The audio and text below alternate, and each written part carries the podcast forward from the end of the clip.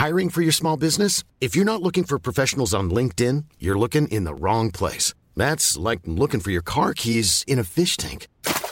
LinkedIn helps you hire professionals you can't find anywhere else, even those who aren't actively searching for a new job but might be open to the perfect role. In a given month, over 70% of LinkedIn users don't even visit other leading job sites. So start looking in the right place. With LinkedIn, you can hire professionals like a professional. Post your free job on linkedin.com slash people today. Werbung.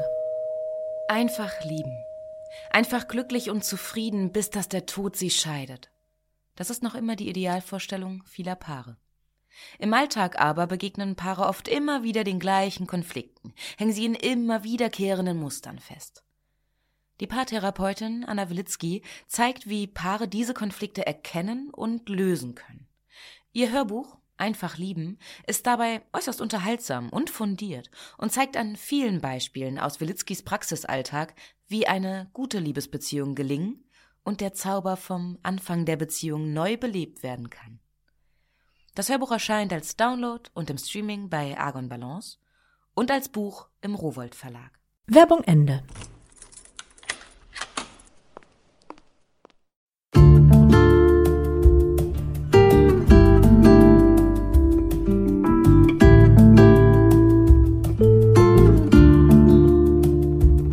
Herzlich willkommen zur neuen Folge von Einfach ganz Leben, dem Podcast für bewusstes Leben.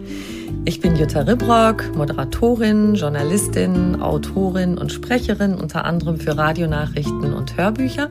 In diesem Podcast spreche ich alle zwei Wochen mit außergewöhnlichen Menschen über alles, was das Leben schöner, intensiver und entspannter macht.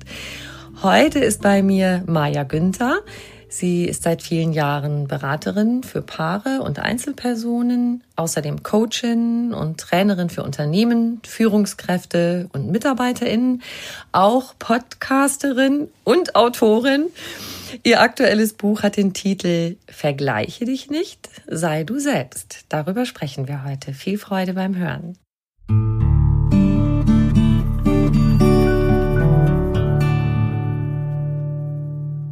Liebe Maja, herzlich willkommen. ja, ich freue mich, dass wir zusammen sprechen jetzt über das Thema. Ich freue mich auch total. Jetzt lass mal sehen, was hast denn du da an heute? Boah, du hast so eine schöne Kette da und so.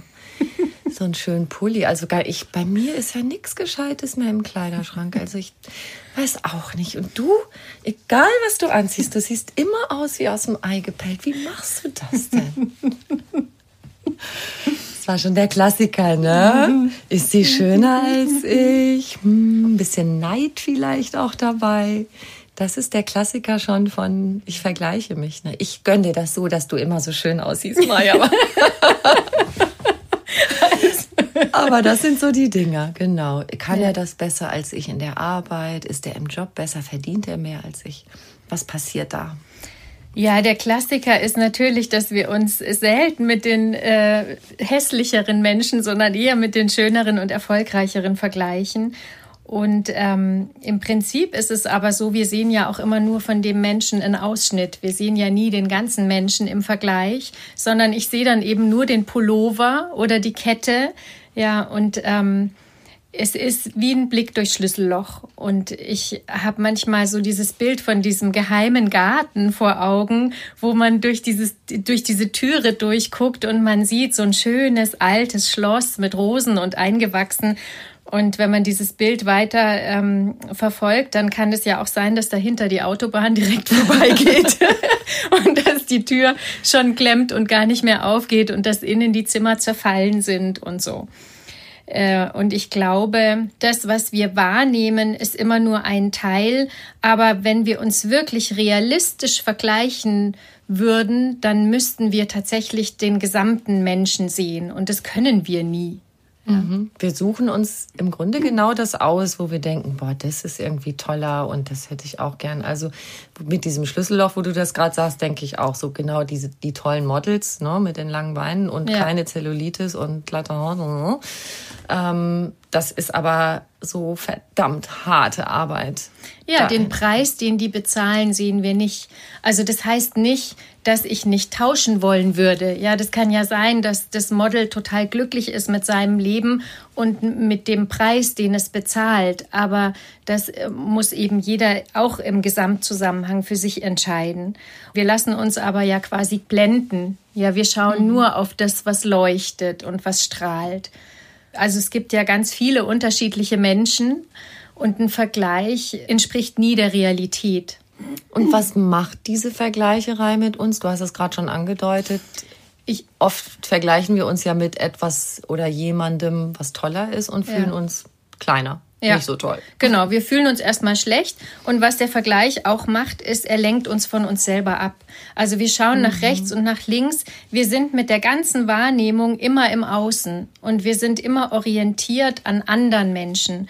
Und es geht teilweise so weit, dass wir sogar meinen zu fühlen, was der andere fühlt in dem Moment. Ja, also wie ich stelle mir, wenn ich das schöne Model, wenn wir bei dem Beispiel bleiben, wenn ich das schöne Model sehe, dann stelle ich mir auch vor, wie sich das schön fühlt und mhm. wie sich das mhm. Model gut fühlt und wie sich das äh, erfolgreich fühlt. Ja. Und es lenkt natürlich ab von meiner Situation und von dem, was ich schon habe. Und das ist mir auch ganz wichtig. Ich bin der festen Überzeugung, dass wir alles schon in uns tragen. Also wir müssen uns nicht mehr weiter optimieren.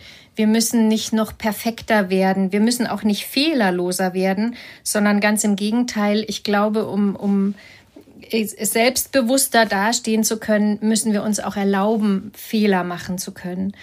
Und ich glaube, äh, es ist wichtig, dass wir uns auf uns konzentrieren und das merkt man jetzt auch gerade in Krisen, finde ich. Da ist man ja auch auf sich zurückgeworfen. Mhm. Und da hilft mir das nicht, wenn ich frage, wie hast du deine Krise überwunden, sondern ich muss dann wirklich auf mich schauen und auf meine Bedürfnisse.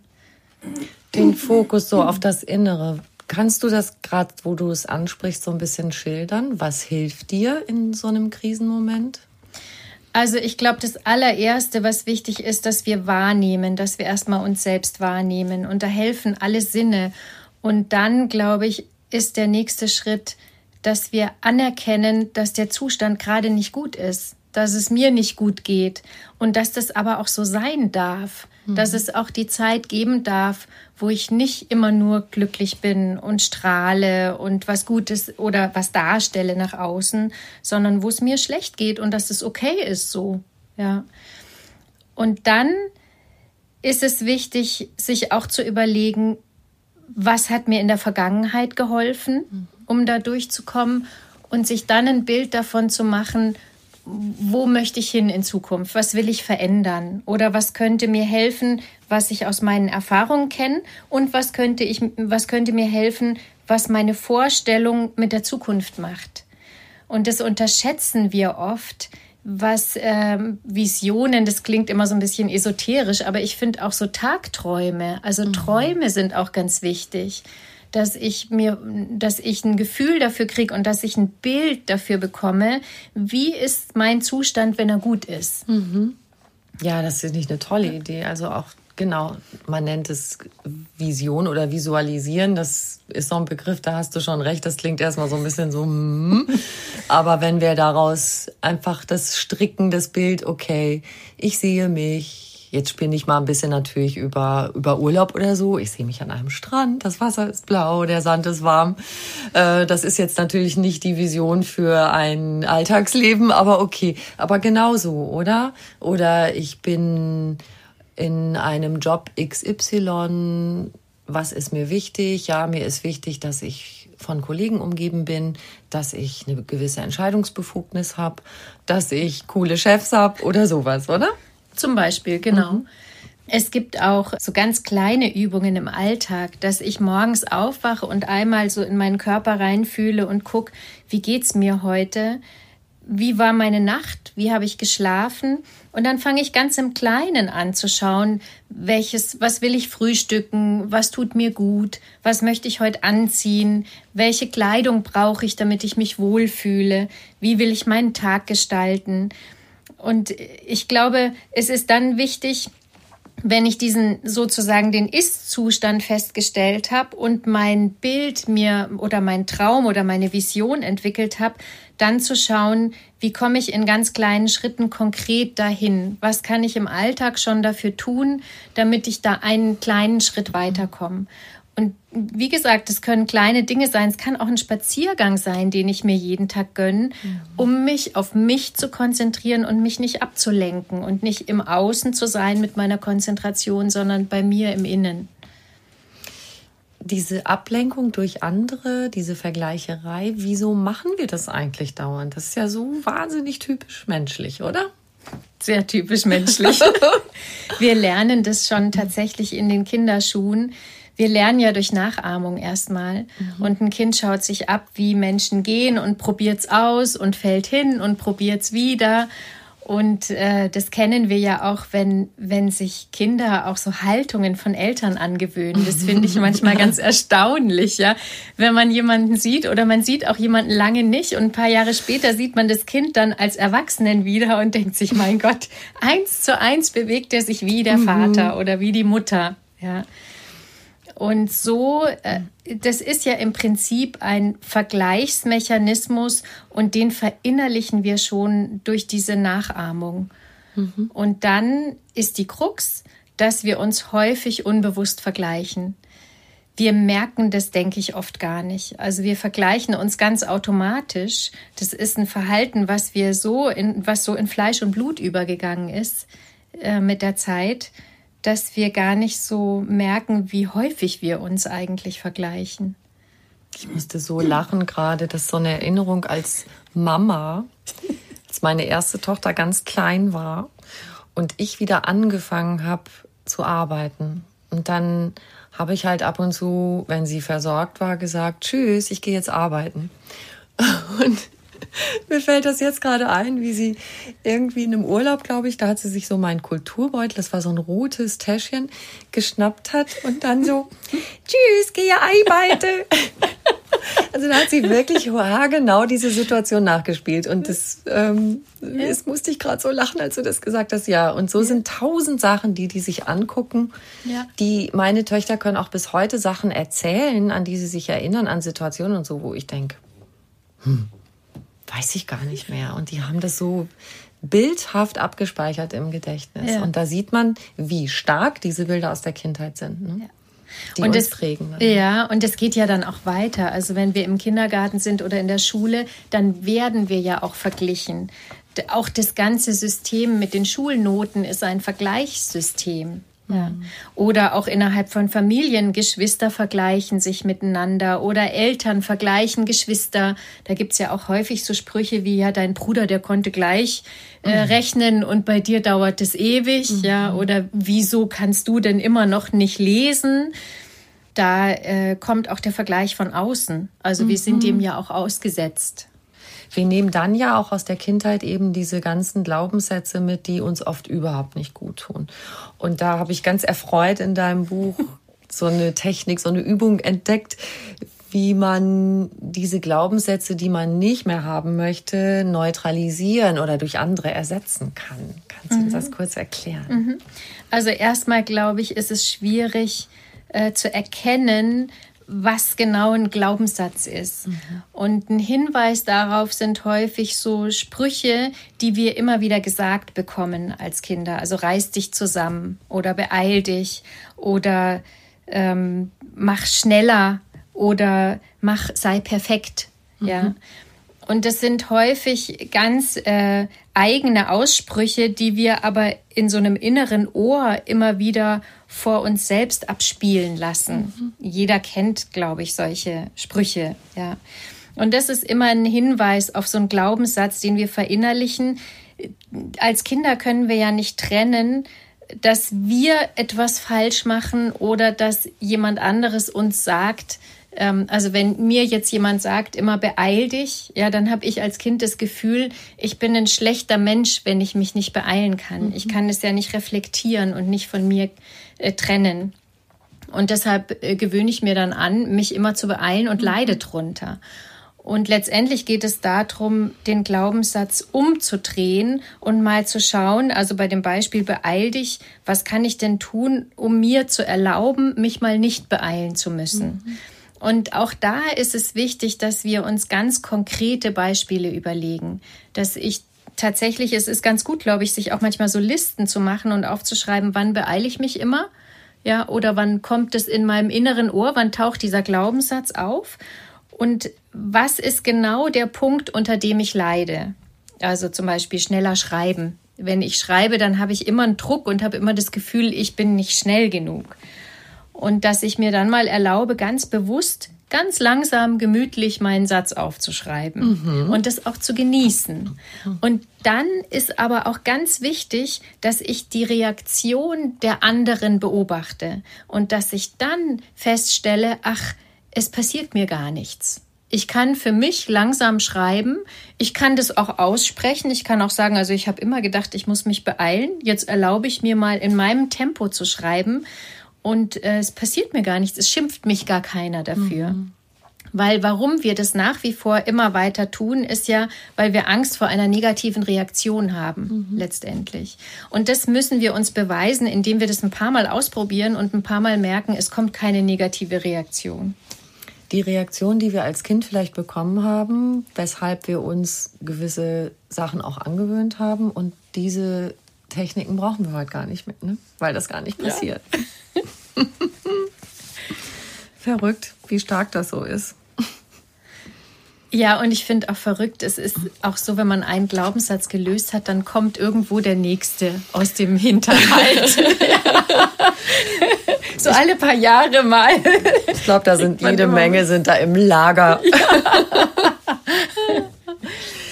Was mich auch fasziniert hat bei deinen Gedankengängen in dem Buch, also oft macht es uns unzufrieden, wenn wir uns vergleichen. Klar, ne? Oder man ist irgendwie neidisch oder womöglich sogar missgünstig. So. Jetzt nehmen wir mal an, wir schaffen das, diese Gefühle wie Neid und Missgunst so beiseite zu schieben.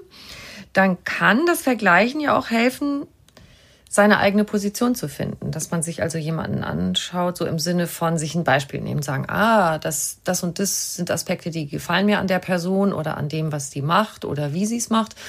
Und diese zwei Sachen brauche ich nicht. Also hm, da suche ich mir was raus, wo ich denke, ah, ähm, da könnte ich vielleicht auch was für, für mein Leben von übernehmen, was irgendwie ein, ein guter Aspekt wäre. Ja, ja, ein Vergleich ist ja auch immer ein sich einsortieren in ein bestehendes System. Und es gibt natürlich auch auf der anderen Seite Sicherheit. Ja, ich, ich kann mich positionieren innerhalb eines Systems, innerhalb einer Meinung. Man muss relativ stabil sein und selbstsicher, um wählen zu können, was ich von dem anderen annehmen will und wo ich mich vergleiche und wo das mir gut tut und wo es aber zu viel ist und wo es mir nicht mehr gut tut. Mhm. Und dazu ist es wichtig, dass man zuerst sich selbst anschaut und guckt, was, äh, was würde mein Leben oder mein Verhalten bereichern in dem Fall mhm. und was brauche ich tatsächlich vom anderen.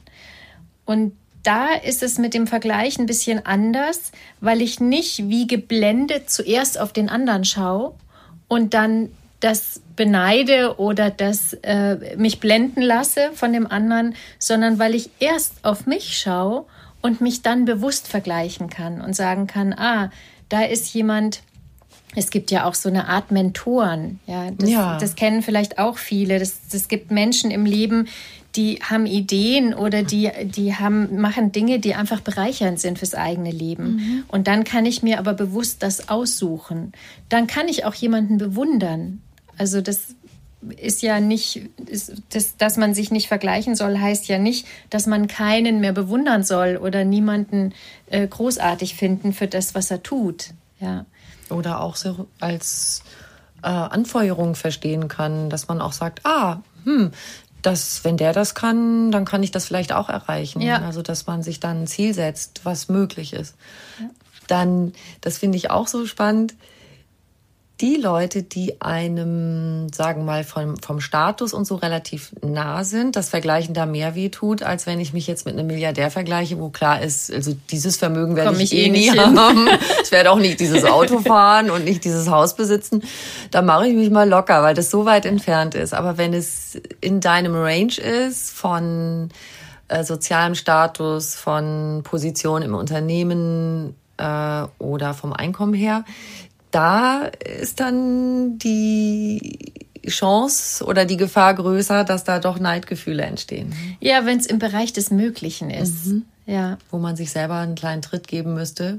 Oder manchmal hängt es ja auch nicht von einem selber ab, das auch zu erreichen oder den Status auch zu erreichen, weil einem vielleicht was im Weg steht, ein Chef, eine Chefin, die einen nicht wachsen lässt oder so. Ne? Ja, oder das ist irgendwie strukturell gar nicht möglich. Mhm. Ja. Mhm. Aber auch da kann man sich ja dann alternative Bereiche suchen. Ja, es ist trotzdem manchmal ganz gut, so abzugleichen und zu schauen, ah, das hätte ich eigentlich gerne. Und hier ist es vielleicht nicht möglich, aber vielleicht kann ich diese Seite von mir irgendwo anders leben. Mhm. Und dann mhm. kann das wieder ganz bereichernd sein. Mhm. Und dann bin ich auch wieder weg von dem anderen und von dem Neidgefühl und bin wieder bei mir und überlege mir, wo kann ich wachsen? Wie kann ich wachsen an der Situation? Das ist ja im Grunde auch, du hast ja in deinem Titel zwei Teile, ne? Vergleiche dich nicht, sei du selbst. Und im Grunde, du hast es jetzt ein paar Mal schon angesprochen, alles wächst aus dem ich selber sein. Ich fokussiere mich auf mich selbst. Da lass uns noch mal ein bisschen mehr vertiefen, diese mhm. Stelle wer bin ich? Das ist ja auch eine Frage, die sich viele erstmal stellen. Mhm. Ich finde ganz spannend, also so wie ich auch überhaupt auf das Thema kam, war, ich habe in den Beratungen immer wieder diese Situation, wo mir jemand von Mann erzählt. Der mhm. erzählt mir dann, Mann macht es so. Mhm. Und ich frage, äh, wie willst du das denn machen? Dann sagt er, ja, so wie man, also so wie man halt normalerweise so ein sowas macht, ja. Mhm. Oder es tauchen so Probleme auf, wie zum Beispiel in Großraumbüros. Das ist so ein Klassiker. Ja, da hatte ich meine Frau in der Beratung, die hat sich wahnsinnig aufgeregt über diese Großraumbürosituation, weil einer hat laut gegessen und der andere hat laut telefoniert und der dritte hat eine andere Temperatur gebraucht als sie und die hat wirklich richtig körperlich Probleme gekriegt. Und dann hat sie immer gesagt, ja, man macht doch das so nicht. Und dann sage ich, ja, man macht, man macht das so nicht. Wer sagt denn, dass man das so nicht macht? Ja, das lernt man doch. Dann sage ich, ja, von wem lernt man denn das? Ja, das, das lernt man doch in der Erziehung. Und dann habe ich sie auch mal gefragt, ja, meinen Sie denn, dass meine Eltern mir das Gleiche beigebracht haben wie Ihre Eltern Ihnen? Und dann hat sie so überlegt und hat so gesagt, ja, in gewisser Hinsicht schon, aber vielleicht nicht genau das Gleiche, ja. Mhm. Und das ist für mich so auch so ein ähm, Bereich, den ich auch ganz spannend finde. Dieses Mann, das folgt ja einem unausgesprochenen Konsens, der aber, wenn man genauer hinschaut, gar, gar nicht einheitlich ist. Also dies, das ist ja eine Gruppe, die eine Meinung vertritt, die man sich nimmt als Verstärkung in dem Moment. Aber es ist keine einheitliche Meinung dahinter, sondern das, man benutzt nur das Mann dafür. Ja. Und da habe ich so gemerkt, ja, wer bin ich denn eigentlich? Ja, das lenkt unheimlich ab von mir selber und viele Menschen können dann auch gar nicht so genau beschreiben, was sie in dem Moment brauchen und wer sie in dem Moment sind. Und da hängt natürlich ganz viel mit dran, weil da ist auch die Sozialisation spielt eine Rolle und dann spielt auch eine Rolle, dass man sich anerkannt und gesehen fühlt und das möchte man natürlich möglichst von einer Gemeinschaft. Mhm. Und dann, äh, wenn ich dann so nachfrage, wer sind Sie denn in dem Moment, was brauchen Sie denn, dann kommen plötzlich die eigenen Bedürfnisse und die kennen viele gar nicht, ja. Und damit fängt alles an. Also ich, ich denke, es ist ganz wichtig, dass wir hinter die Emotion schauen und uns überlegen, welches Bedürfnis steckt denn eigentlich dahinter?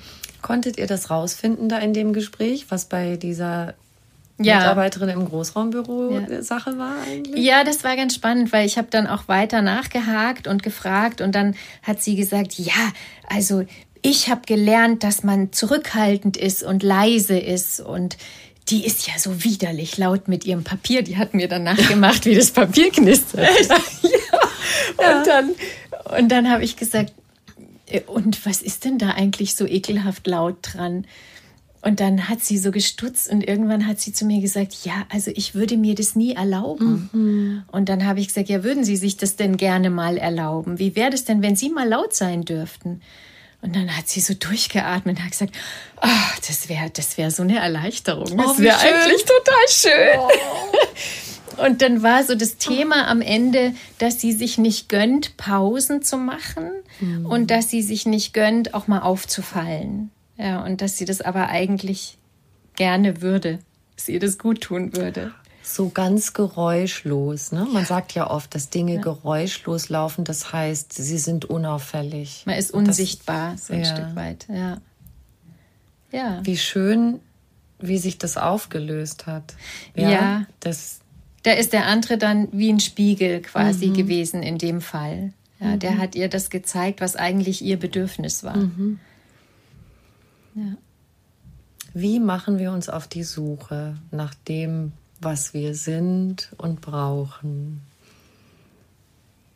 Hilf uns mal ein bisschen, Maja, wie das geht. Also auf die Bedürfnisse zu kommen, da gibt es ganz, ganz viele verschiedene Möglichkeiten. Das erste ist, sich überhaupt mal zu überlegen, diesen Zusammenhang, dass der existiert zwischen einem Gefühl und einem Bedürfnis. Ja. Mhm. Und dann sich wirklich auch Zeit zu nehmen und mal zu überlegen, welches Bedürfnis könnte das denn sein?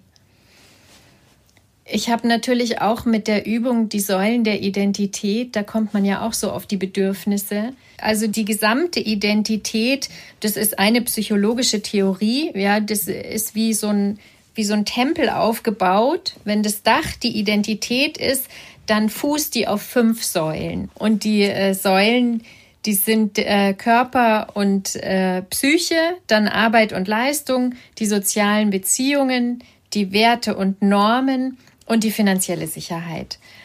Und was ganz spannend ist, wenn man sich so im Gesamten mal anschaut und nach seinen Bedürfnissen schaut, oder auch sein Vergleichsverhalten kann man da ganz gut analysieren, ist, wenn man das tatsächlich wie ein Bild malt, also den Füllstand der jeweiligen Säule mal aufschreibt. Mhm. Zum Beispiel, wenn ich jetzt die Körpersäule nehme, dann male ich mir wirklich diesen Tempel hin und ich male mir fünf gleich große Säulen hin und dann fülle ich die mit irgendeiner Farbe aus, wie ich mich im Moment fühle. Und dann kann die Säule aber auch eine ganz abstrakte Form bekommen. Also die kann dünn sein und niedrig, die kann auch rund sein oder bollerig. Also jeder hat ein Gefühl dafür, wie er das gestalten würde. Und dann kann man mal schauen, ob die Säule überhaupt bis zum Dach reicht, bis zur Identität, mhm. bis zum Dach oben. Mhm. Und äh, wenn jetzt zum Beispiel alle fünf Säulen nur bis zur Hälfte reichen, dann hat ja das Dach keine Tragfähigkeit mehr. Und dann müssen wir gucken, wie können wir die Säulen füllen, dass wir da wieder eine Stabilität herstellen können. Und das äh, ist im Prinzip eine relativ einfache Übung, die kann man sehr ausführlich machen. Dann schaue ich, wie geht's mir körperlich gerade, was, äh, wie geht's mir gesundheitlich, wie geht's mir mit meinem Gewicht, wie geht's mir mit meinem körperlichen Aussehen, mit meinem, mit meiner Fitness, wie fühle ich mich in meinem Körper und dann schaue ich, wo will ich hin in Zukunft? Da ist wieder dieses Bild, die Vision, ja, was ist mein Zielzustand? Den lege ich fest. Und dann gucke ich, welche ganz konkreten kleinen Schritte im Alltag kann ich tun, um meine Körpersäule weiter aufzubauen. Mhm. Und das kann Bewegung sein, das kann frische Luft sein, das kann eine Umstellung in der Ernährung sein. Das kann auch nur was ganz Kleines sein, dass ich eine Stunde länger schlaf oder mich zwischendurch mal zehn Minuten hinlege oder dass ich eine Wahrnehmungsübung mache und mal gucke, welche Körperteile fühlen sich gut an, welche sind entspannt oder dass ich gucke, dass Spannungen aus dem Körper verschwinden. Da gibt es ganz, ganz viele Möglichkeiten. Und ich finde immer wichtig, dass man sich konkret ein paar Dinge vornimmt, die man jeden Tag in den Alltag integriert, weil das Wiederholen macht am Ende, dass, dass wir das auch wirklich verinnerlichen und dass sich auf Dauer auch was verändern kann. Mhm. Nicht jeden Tag von neuem anfangen zu diskutieren. Mache ich das jetzt? Ach nee, ja. jetzt heute nicht. Ja, na gut. Morgen. genau. genau. Das klingt jetzt erstmal relativ einfach. wenn jetzt bei der Säule Arbeit und Leistung zum Beispiel oder Beziehungen, da der Füllstand nicht stimmt, das kommt mir jetzt so ein bisschen schwieriger vor, die mal so wieder aufzufüllen, oder? Ja, ja, es ist bei allen Säulen manchmal schwierig. Wenn wir eine chronische Erkrankung haben, dann kann es mhm. auch mit der Körpersäule schwierig werden. Mhm. Ja.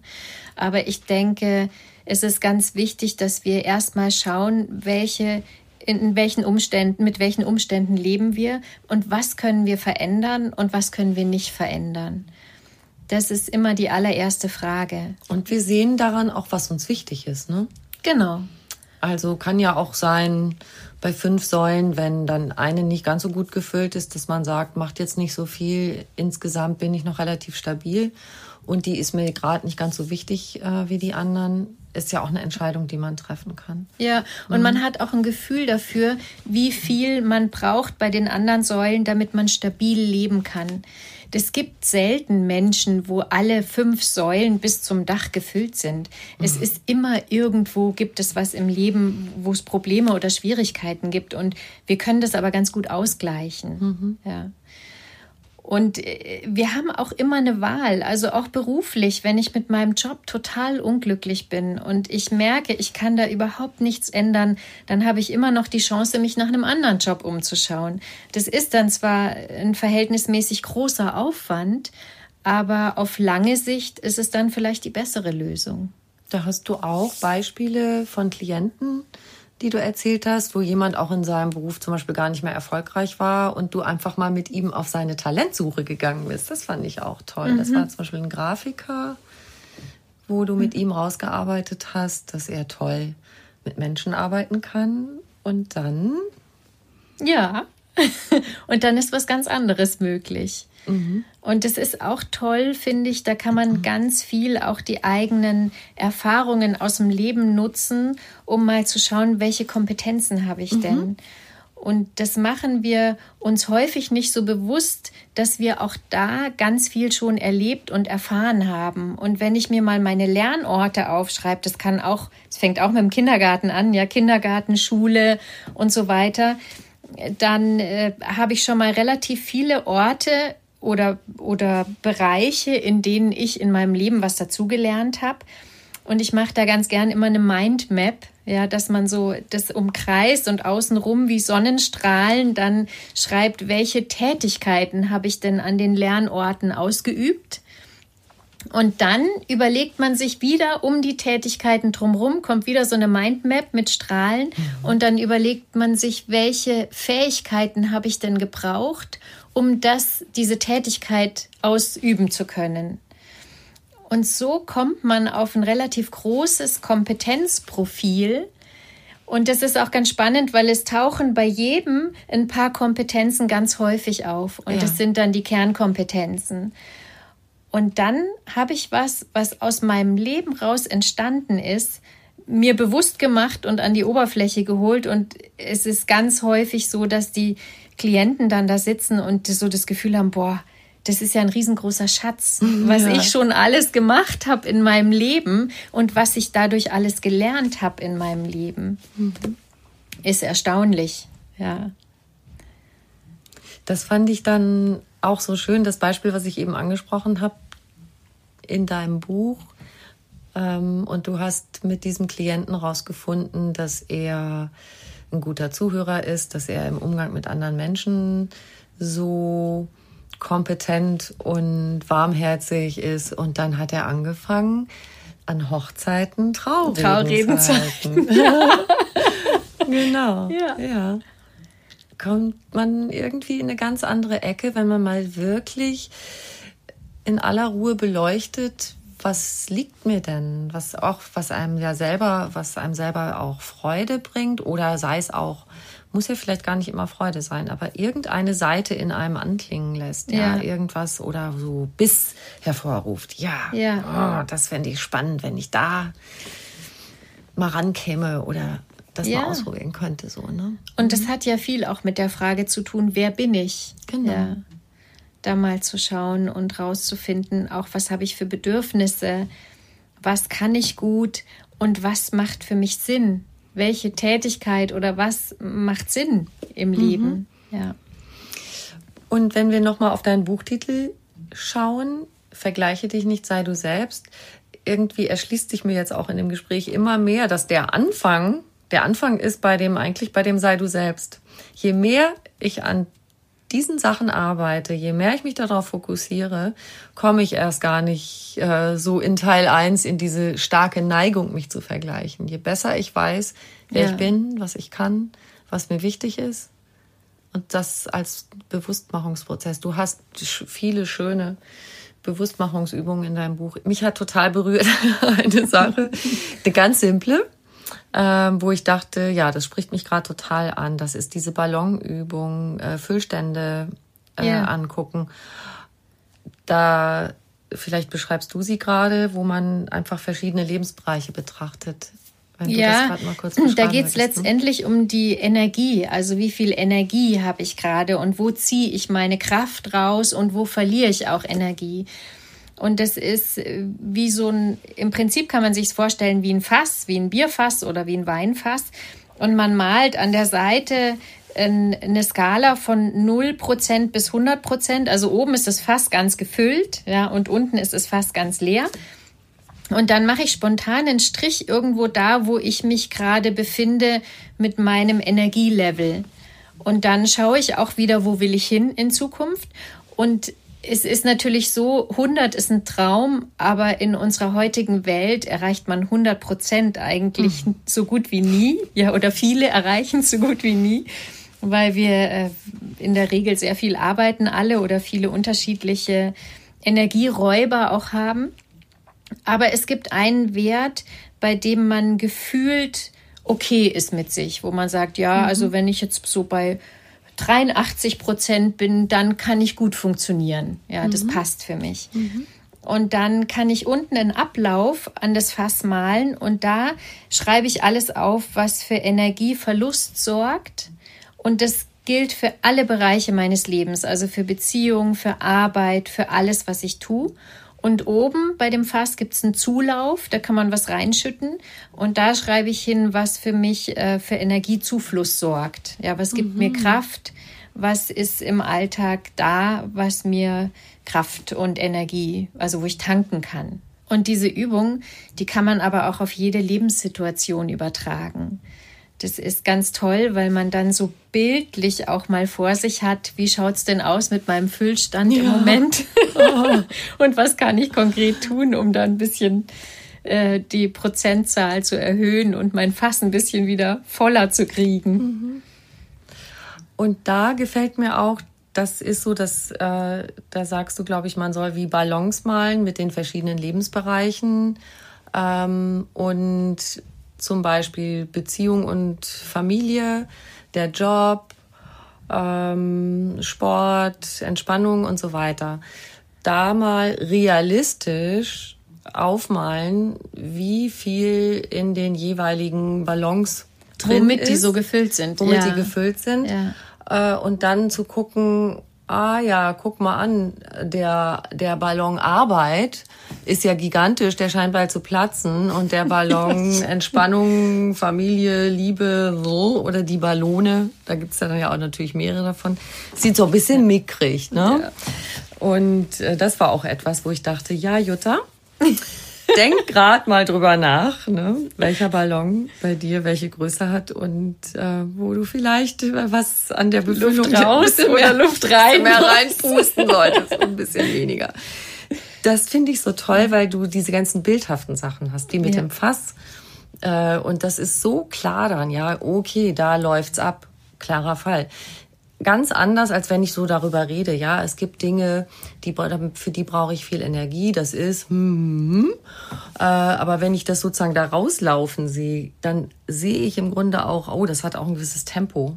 Ja, ja. wenn sowas raussickert oder schnell rausfließt, auch äh, signalisiert mir eigentlich meinen Handlungsbedarf. Ja. Oder auch wenn was schon ganz voll ist, dann sehe ich es förmlich platzen. genau. ja. Ja. Oh je.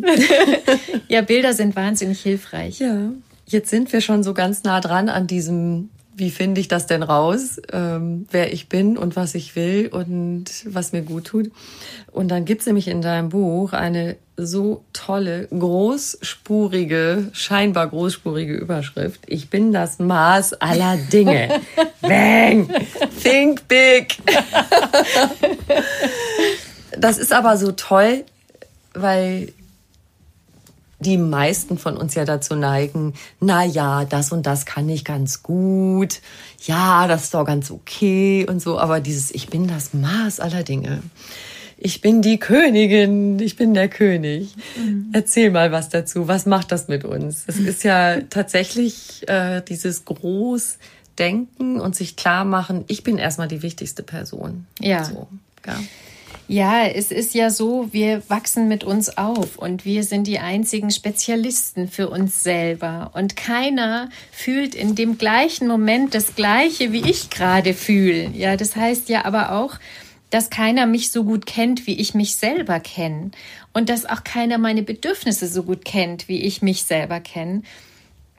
Und äh, wenn ich davon ausgehe, dass ich meine eigene Spezialistin bin, dann und mich nicht mehr vergleiche und nach rechts und nach links schiele, dann werde ich zum Maß aller Dinge.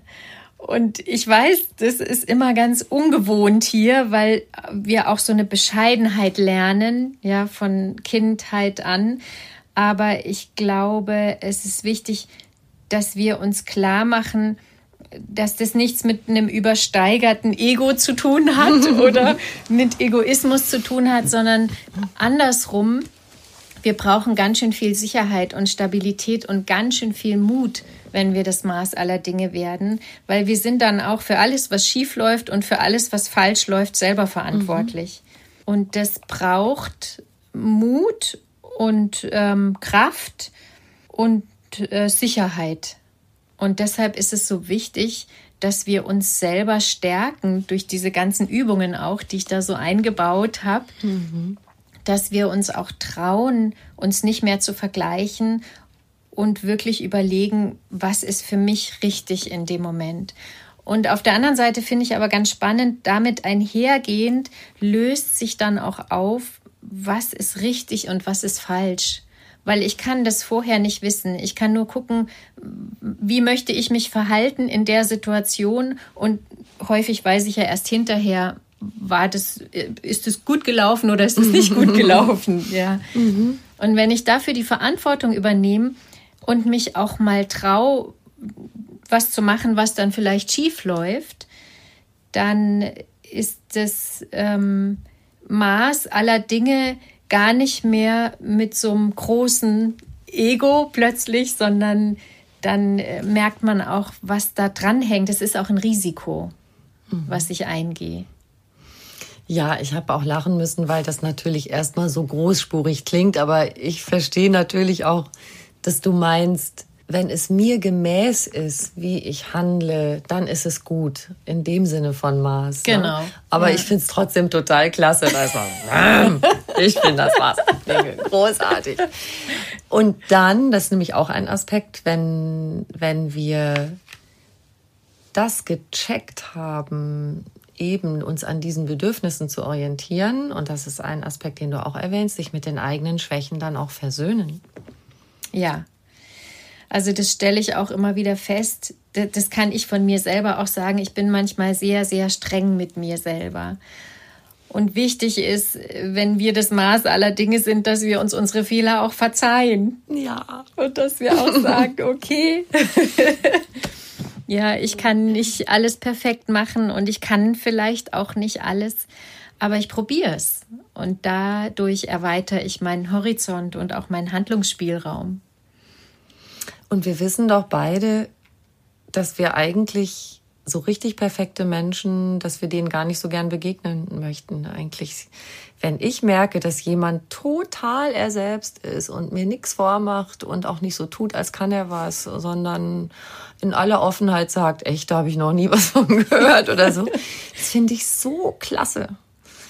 Und daran denke ich manchmal, wenn ich selber äh, so anfangen, so ein bisschen rumzueiern und so zu tun, als ob und so, wo ich denke, ich mag das doch so gern eigentlich genau anders, wenn ich bei anderen wahrnehme, die stehen so total in ihren Schuhen. Oder auch, ähm, wenn man mal so lästert über jemand, zum Beispiel, sehe ich, ob ein Mann mit Bauch sich gut fühlt und selbstbewusst ist oder ob mhm. er sich wegen seines Bauches unwohl fühlt. Ja, mhm. und wir tragen ihn einfach so ganz selbstbewusst sich her und sind trotzdem total attraktiv und sexy.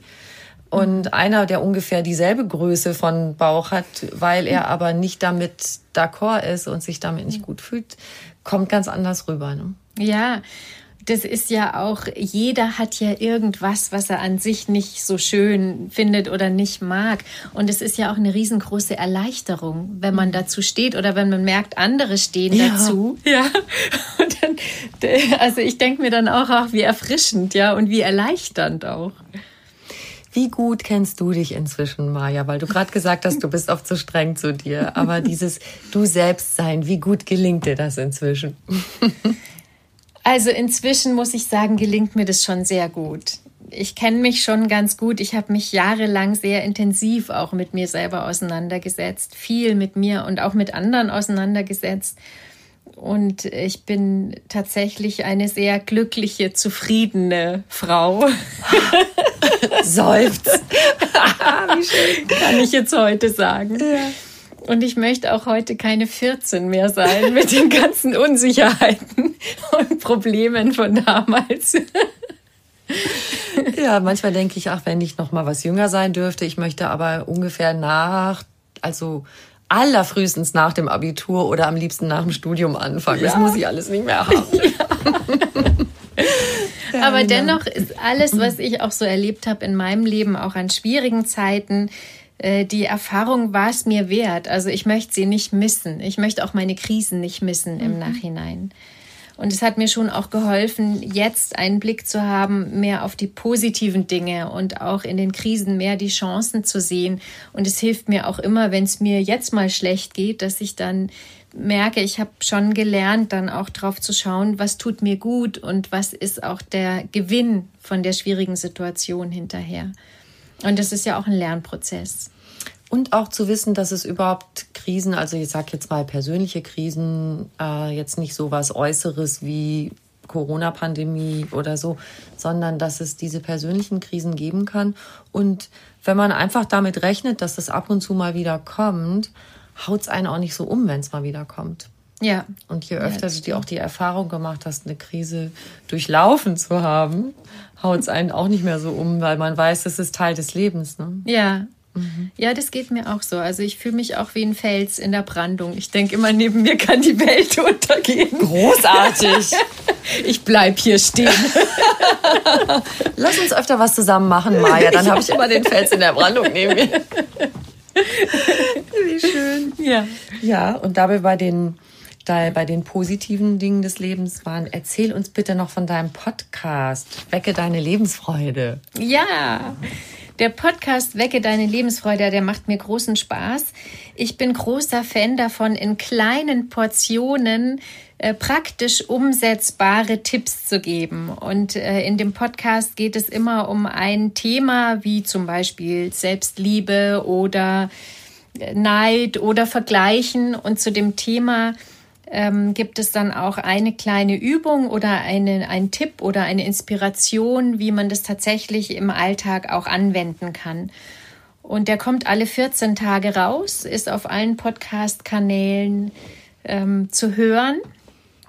Und äh, inzwischen habe ich da auch so ein bisschen Routine. das macht mir richtig Spaß.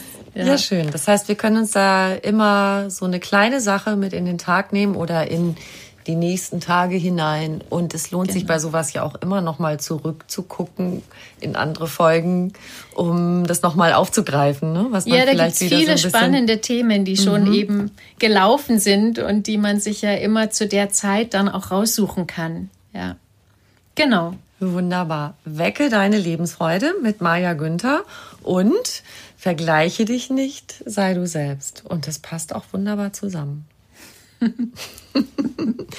Liebe Maja, ich stelle ja am Ende meinen Gästen noch immer eine Frage, die ich dir auch stellen möchte. Und die Frage ist, was ist für dich persönlich Glück? oh, für mich persönlich Glück liegt in ganz kurzen Momenten. Also das sind so Momente wie zum Beispiel war ich letzte Woche beim Joggen und da äh, in der Früh und da war ein Baum und der war plötzlich ganz voll mit Vögeln. Da hat ein ganzer Vogelschwarm drauf äh, mhm. Rast gemacht und es war ein Gezwitscher in diesem Baum und das war so ein Moment, wo ich so gemerkt habe, jetzt bin ich 100% glücklich. Ja, das hat viel mit Wahrnehmung zu tun und es hat auch viel damit zu tun, bei sich selbst zu sein, um das auch aufnehmen zu können, was da passiert. Aber für mich sind Glück immer so kurze Momente. Wunderbar. Und ich hatte mal in einem Glückskeks, weißt du, so ein chinesischer ja. Glückskeks. Das war sinngemäß ungefähr so, ich kriege es nicht mal ganz zusammen, aber dass das Leben eigentlich eine Sammlung von Momenten ist. Und dann dachte ich, okay, ich möchte einfach so viel wie möglich gute Momente sammeln. Sehr schön, ja. Jetzt habe ich dir zwar reingegrätscht in deine Glücksantwort, aber ich hoffe, das ist in Ordnung für Nein, dich, meine Glücksantwort war fertig so. es sind die kleinen Momente, die einen berühren. Ja. Ich danke dir sehr, liebe Maja. Vielen Dank für das schöne Gespräch. Ja, danke auch.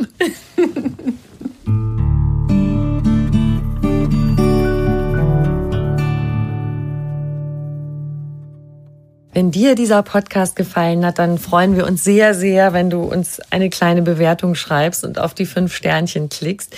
Und bitte gern weitersagen, dass es den Podcast einfach ganz Leben gibt, damit sich noch viel mehr Menschen eine Freude damit machen können. Wenn du mehr über Maja Günther erfahren möchtest, schau mal in die Show Notes zu dieser Folge. Da gibt's auch einen Link zu ihrem neuen Buch und noch viel mehr Tipps und Anregungen für einen bewussten Lebensstil und alles rund um die Themen Achtsamkeit, gesunde Ernährung, Fitness oder Work-Life-Balance findest du auf einfachganzleben.de und noch mehr tolle Podcasts auf podcast.argon-verlag.de. Diesen Podcast kannst du überall hören, wo es Podcasts gibt und dort auch kostenlos abonnieren. Alle zwei Wochen gibt's eine neue Folge und ich freue mich sehr, wenn du wieder dabei bist. Ciao.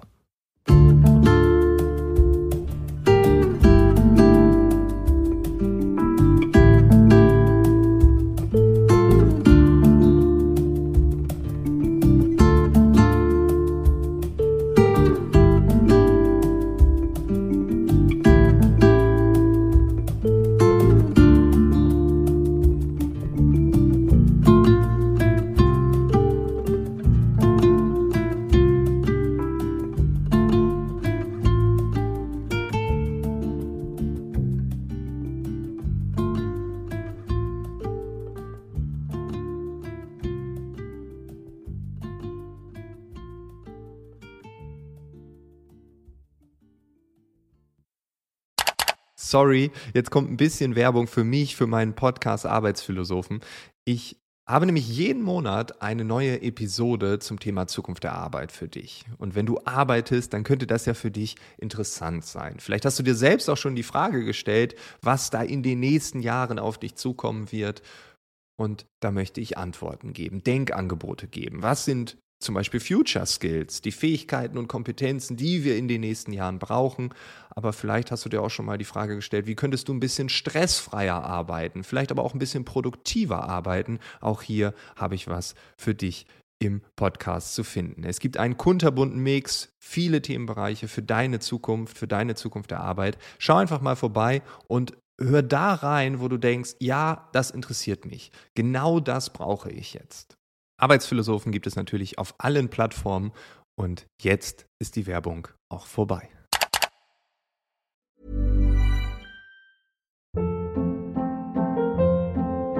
Hold up. What was that? Boring. No flavor. That was as bad as those leftovers you ate all week. Kiki Palmer here, and it's time to say hello to something fresh and guilt-free. Hello Fresh. Jazz up dinner with pecan-crusted chicken or garlic butter shrimp scampi. Now that's music to my mouth. Hello Fresh. Let's get this dinner party started. Discover all the delicious possibilities at hellofresh.com.